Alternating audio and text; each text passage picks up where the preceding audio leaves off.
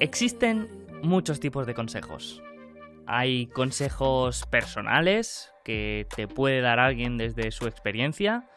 Hay consejos más generales que son todos aquellos que podrían haber salido perfectamente de un libro de autoayuda. Hay consejos bastante poco prácticos, para que nos vamos a engañar, y consejos que te hacen pensar, que te dan para reflexionar. Pero luego también hay consejos que parecen inútiles de primeras, pero que con el tiempo te hacen pensar y reflexionar mucho.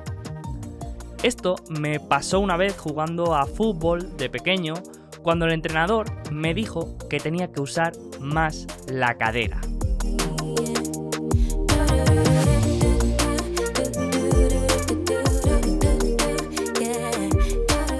Acuerdo que cuando me lo dijo, asentí como quien no sabe qué le están diciendo y me fui pensando por qué me había dicho eso. Si al fútbol se juega con los pies, ¿qué tiene que ver la cadera? Pero con el tiempo me he ido dando cuenta de la importancia de la cadera. No solo en el fútbol, sino en cualquier deporte y actividad física. Ya sea para practicar golf, para bailar o incluso para jugar a ping pong. La cadera es nuestro centro de gravedad y los mayores músculos están alrededor de ella. Cuando lo ves y lo entiendes, te parece tan obvio que no entiendes cómo hasta ahora solamente te habías estado fijando en los movimientos de manos o en el juego de pies.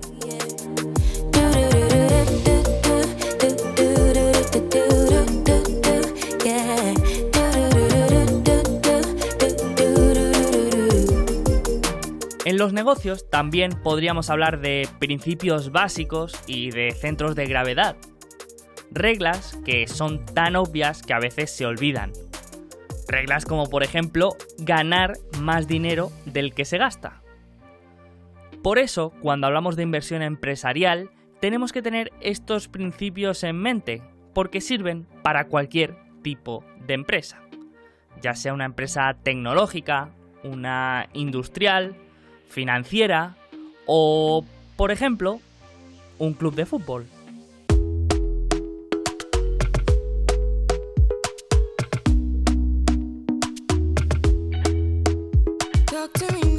Y es que en este episodio hablaremos de los principios fundamentales de la inversión en club de fútbol. Unas organizaciones que seguramente muchos conozcamos a nivel espectador, pero que pocos hayamos valorado como posibilidad de inversión. Así que a lo largo de estos 90 minutos de juego vamos a ver en qué consiste la inversión en fútbol, cómo analizar un club, los riesgos y oportunidades de esta industria y dos de los casos de inversión más interesantes dentro del mundo de los clubes de fútbol cotizados.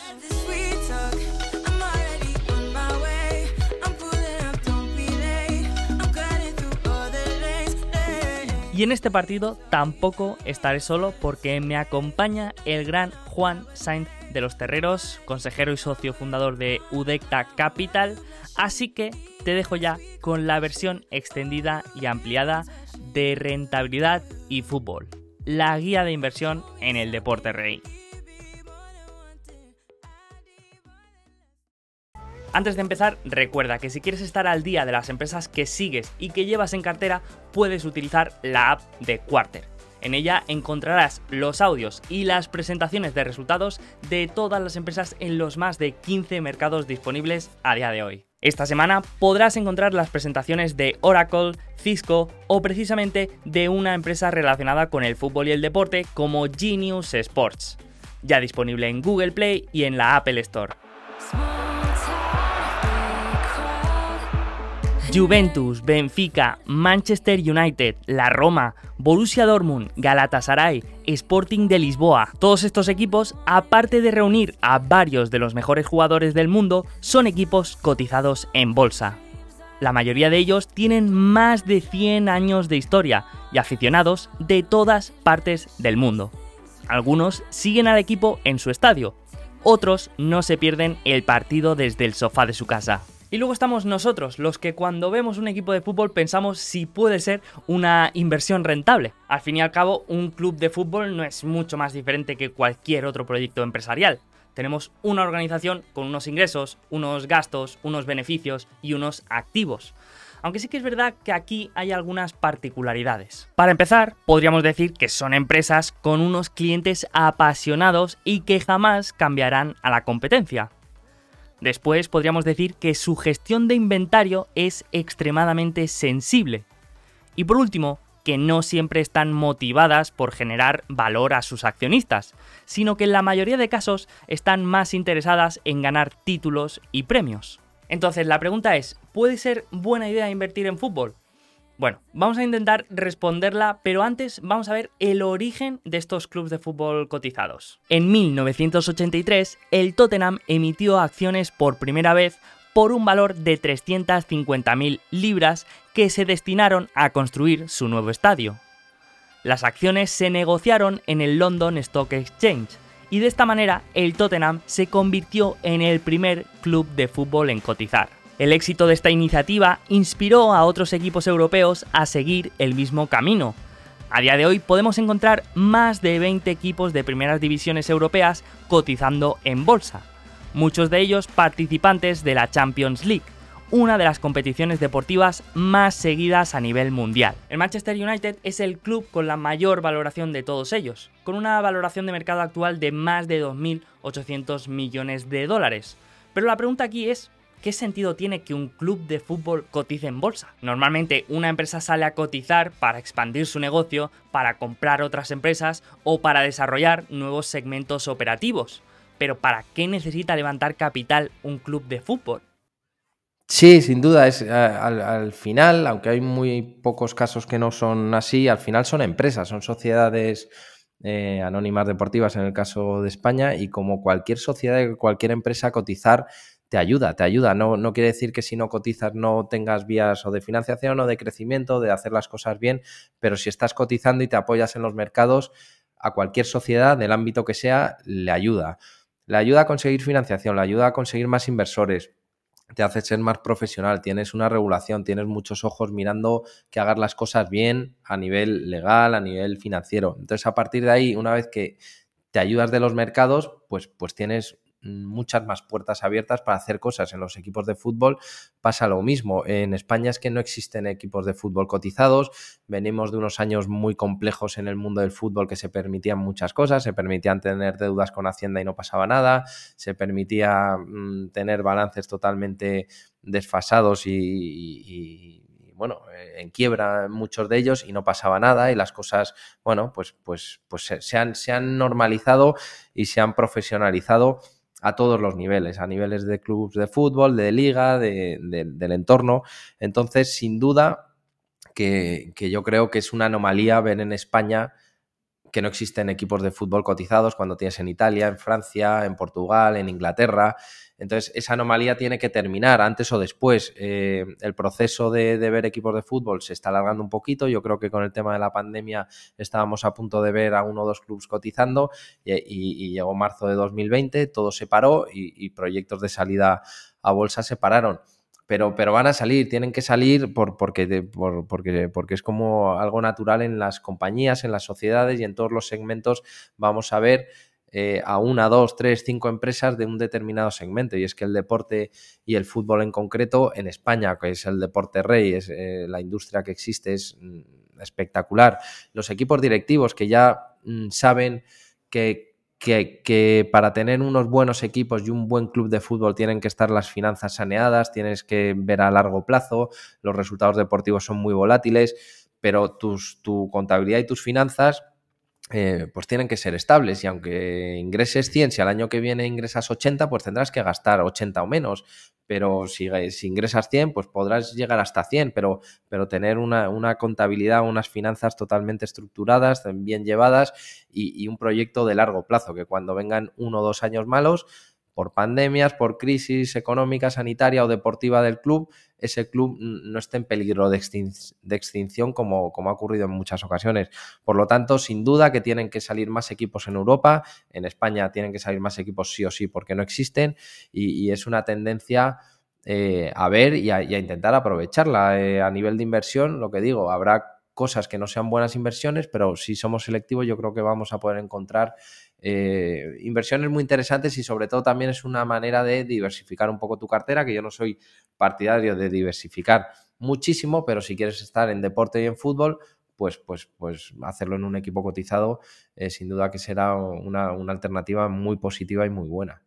Así que como vemos, sí que tiene sentido en muchos casos que un club de fútbol cotice en bolsa.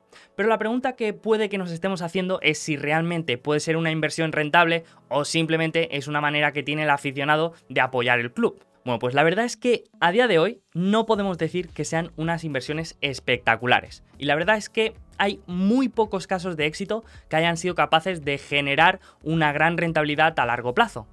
Hasta hace poco existía un índice llamado Stocks Europe Football, que reunía 20 clubes de fútbol europeos y dos entidades deportivas. Pero desde 2015 la rentabilidad no ha sido para nada espectacular. Y con el impacto del COVID en estos clubes y la volatilidad que eso generó, el índice se acabó cerrando en septiembre de 2020. A pesar de eso, también hay fondos como el Mafre Behavioral Fund que tienen una gran participación en estos clubes de fútbol europeos, por lo que puede ser una alternativa interesante para aquellos que quieren tener exposición sin invertir directamente en ningún club. Pero los que queremos buscar oportunidades de inversión dentro de esta industria, ¿qué tenemos que mirar? ¿Cómo tenemos que analizar estos clubes de fútbol desde el punto de vista empresarial? Bueno, pues lo primero que tenemos que tener en cuenta son las líneas de negocio. Es decir, cómo genera ingresos este club y cuánto genera en cada uno de estos segmentos. Si miramos los ingresos de la mayoría de equipos, podríamos dividir todos estos ingresos en tres grandes grupos los ingresos del estadio, los ingresos por derechos televisivos y los ingresos de marketing. Dentro de los ingresos de estadio podemos encontrar varias fuentes de entrada de dinero. La principal y la que a todos nos viene a la cabeza es la de la venta de entradas y abonos de aficionados, pero hay muchas más todo lo que se recauda en los estadios por la venta de bebidas, comida y todo lo que tenga que ver con la restauración también entraría. Luego tendríamos toda la publicidad que se ubica dentro del estadio. Y por último tenemos el alquiler del propio estadio.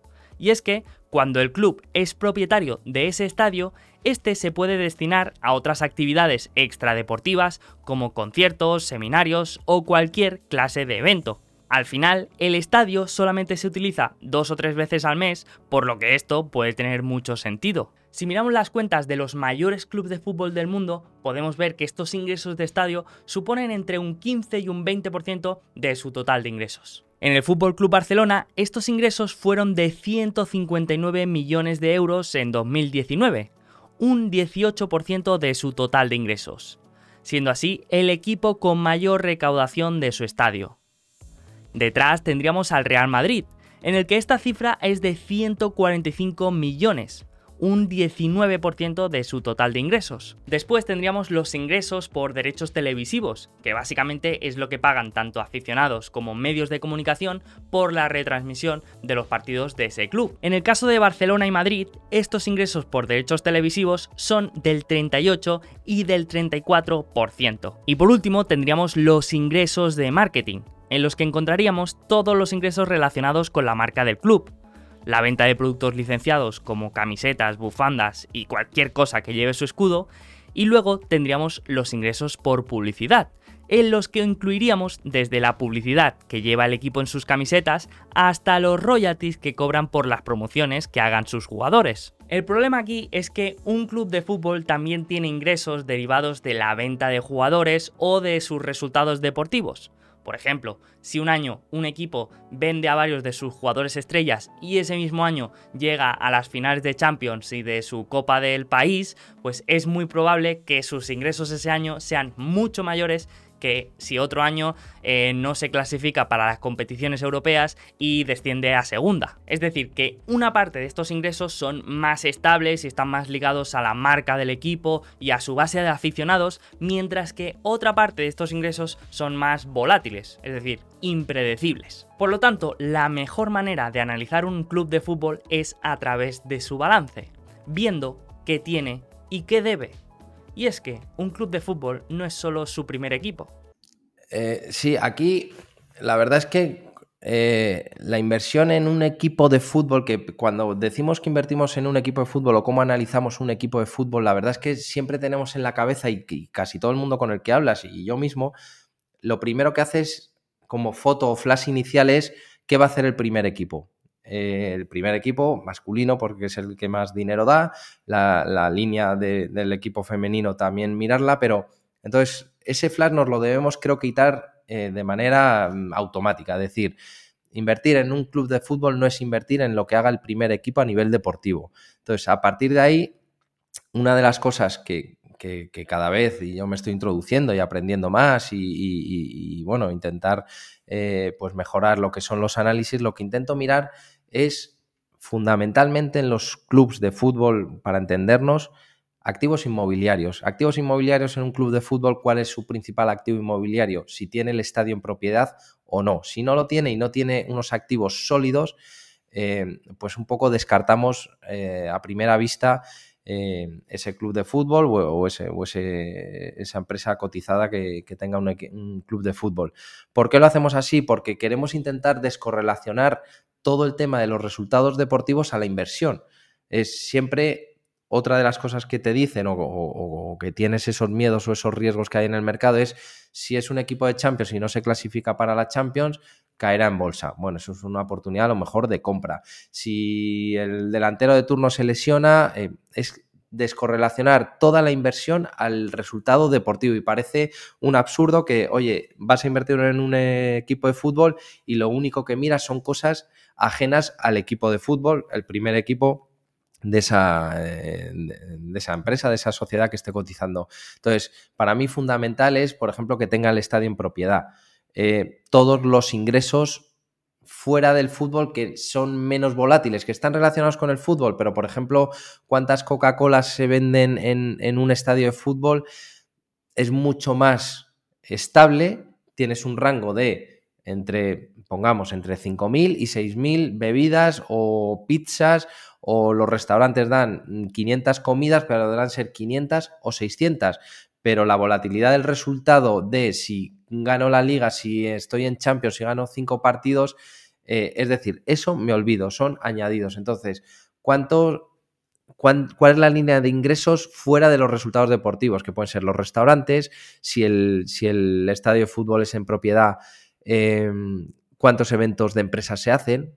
Eh, pongamos el, el, Bernabéu o el, Wanda Metropolitano. Si se hacen 200 eventos de empresa o 500 al año, porque el equipo vaya mejor o peor, se van a seguir haciendo ese número de, eventos de empresas. En Navidad, pues eh, las celebraciones que se hagan, los conciertos. Si un club de fútbol hace 5 o 10 conciertos al año, lo que haga ese primer equipo le da igual. Se harán 8 un año o 12 el año siguiente, pero hay una línea de ingresos eh, mucho más estable a la que mirar. Entonces, a partir de ahí, dices, oye, esto me vale tanto y todo lo añadido lo intento valorar a cero y que no me reste.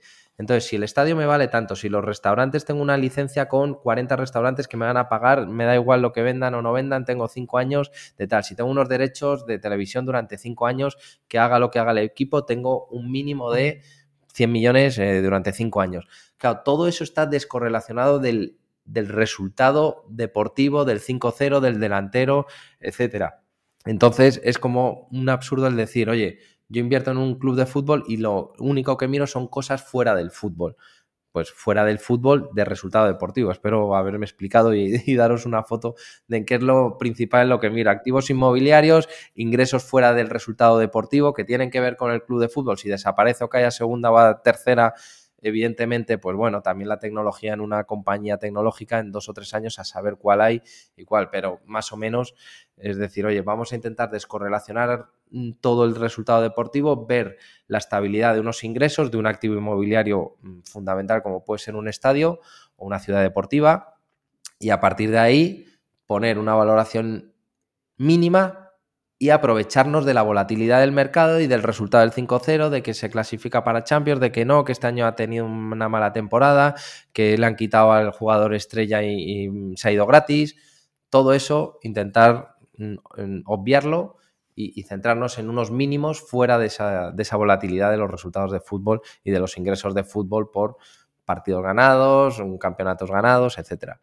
Pero no todo es tan bonito en el mundo del deporte rey, y también hay algunos riesgos que tenemos que tener en cuenta para no quedarnos fuera de juego. El principal riesgo al invertir en un club de fútbol es que nuestros resultados van a estar muy ligados a los resultados deportivos del primer equipo.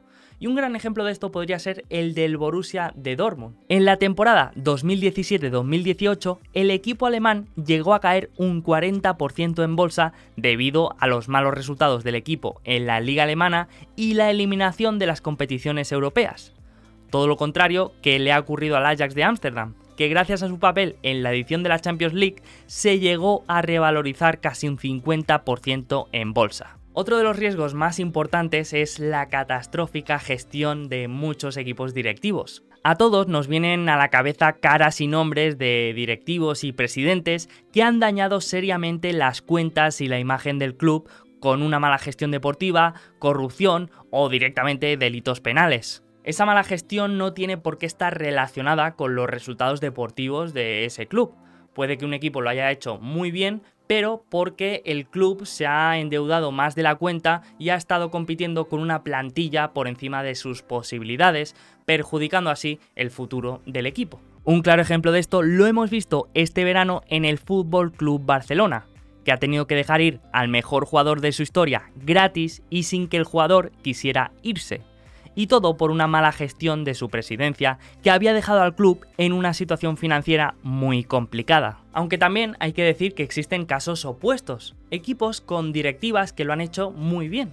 Uno de estos casos podría ser el de la directiva de Leibar, un equipo que estaba en Segunda B de la Liga Española y en poco tiempo llegó a Primera División gracias a una gran gestión económica del club. Otro riesgo que creo que tenemos que tener en cuenta es el del papel del fútbol en la sociedad.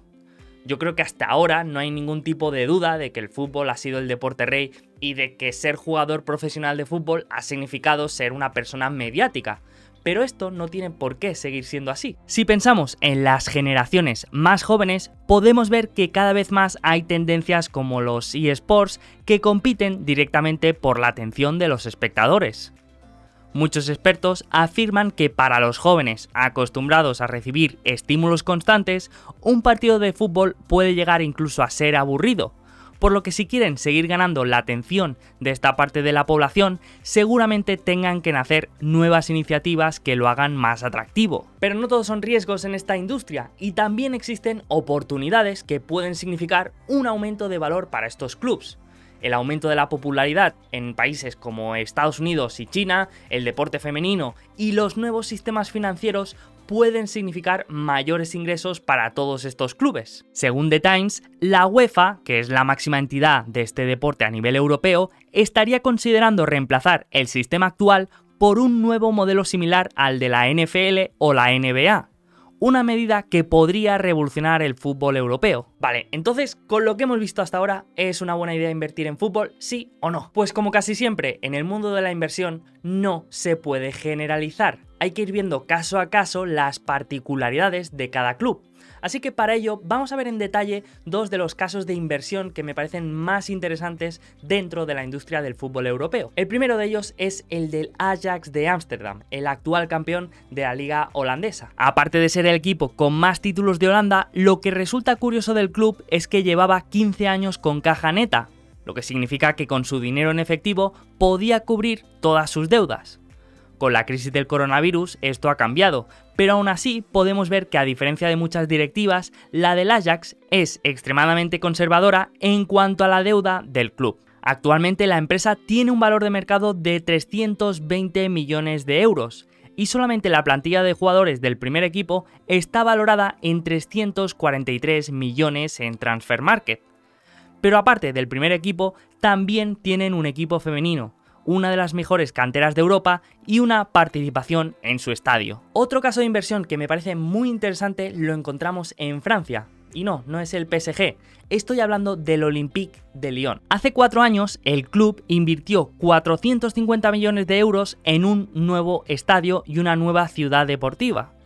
Hoy el valor de mercado del club, descontando la deuda, es de exactamente 450 millones de euros por darte dos o tres datos muy rápidos y muy redondos, y todas estas cifras eh, pues las hago redondas para entendernos, capitalizan 130 millones aproximadamente la capitalización del Olympique, el grupo Olympique de Lyon, que tiene evidentemente el club de fútbol masculino, el femenino, las categorías inferiores, eh, todo el complejo del estadio, eh, y muchos más activos, pero solo en el estadio de fútbol, que para nosotros la tesis es el estadio de fútbol, nos justifica la inversión en el Olympique, en el grupo Olympique de Lyon que está cotizando. ¿Por qué? 130 millones de capitalización, 250 millones de deuda, más o menos cifras redondas, será convertible, pasarán a ser acciones, probablemente en tiempo, un año, dos, tres. Eh, capitalización o capitalización más deuda, ya sea convertible o todo junto, 400 millones, 380. Para nosotros el estadio de fútbol del Olympique ya vale eso o más.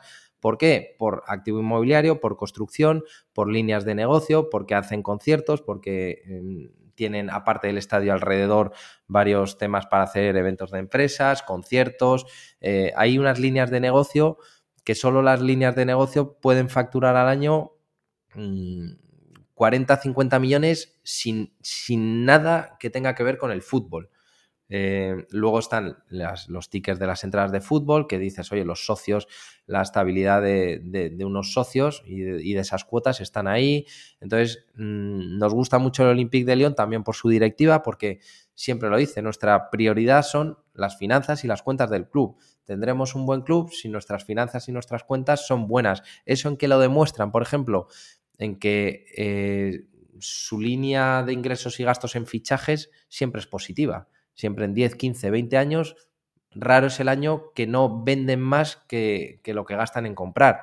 Entonces, cuando ves una directiva realmente comprometida en si yo ingreso 100, puedo gastarme 100 o menos, no me voy a gastar más, y es un año y otro y otro, y lo hacen bien, pues dices, oye, están comprometidas con las finanzas, saben que para tener un equipo bueno de fútbol tienen que tener las finanzas buenas, porque el equipo bueno tienen uno o dos años malos, si juntas uno o dos años malos deportivos con unas finanzas malas, empiezas a vender mal, empieza todo a salir mal y ese proyecto de medio o largo plazo se puede ir. Donde lo demuestran también es la tercera cantera a nivel de Europa. ¿Qué es decir que es la tercera cantera a nivel de Europa? Que es el club, es segundo tercero, está el Madrid, el Barça y el Olympique de Lyon, que más jugadores en primera división de las principales ligas europeas juegan.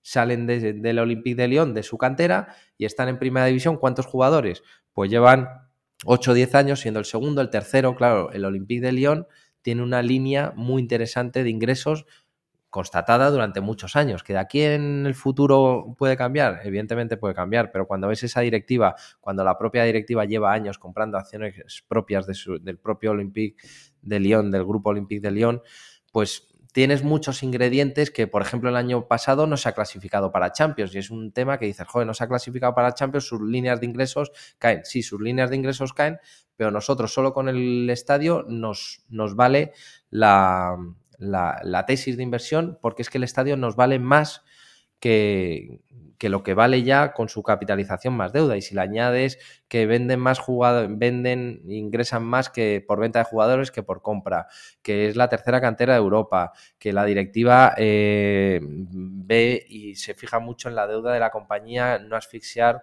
al grupo. Bueno, son muchos ingredientes que espero haberos dado esas cuatro pinceladas. No sé si me he extendido un poco más de lo normal pero espero que con esas pinceladas entendáis un poco cómo nos acercamos al fútbol, cómo nos acercamos a un club y cuál es nuestra tesis mínima para invertir en un club y que luego toda la volatilidad del mercado es aprovecharla para comprar o para vender.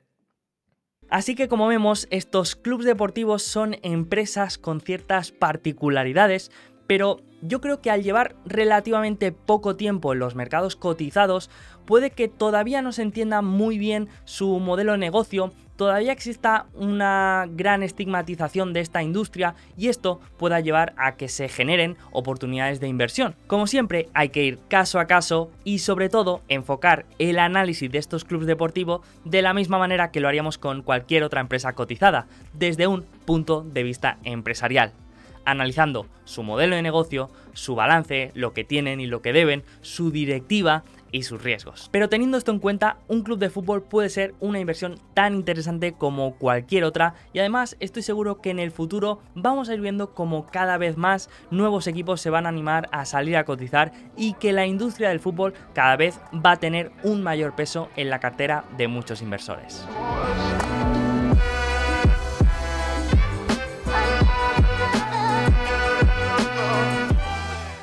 Bueno, pues espero que te haya gustado este episodio y nuestra charla con el invitado. Antes de acabar, recuerda que ninguna de las empresas de las que hablamos a lo largo del episodio suponen una recomendación de inversión y que desde aquí recomendamos siempre que cada inversor haga su propio trabajo de análisis. Y si quieres aprender a invertir y hacer estos análisis de empresas, recuerda que tienes un curso gratuito de 40 días en el que te explico las metodologías y aprendizajes de los mejores inversores de la historia. Todo en alfapositivo.com barra empieza. En la descripción del programa encontrarás el enlace.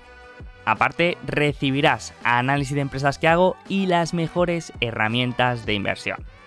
Así que nada más, muchas gracias por estar ahí y que tengas una rentable y feliz semana.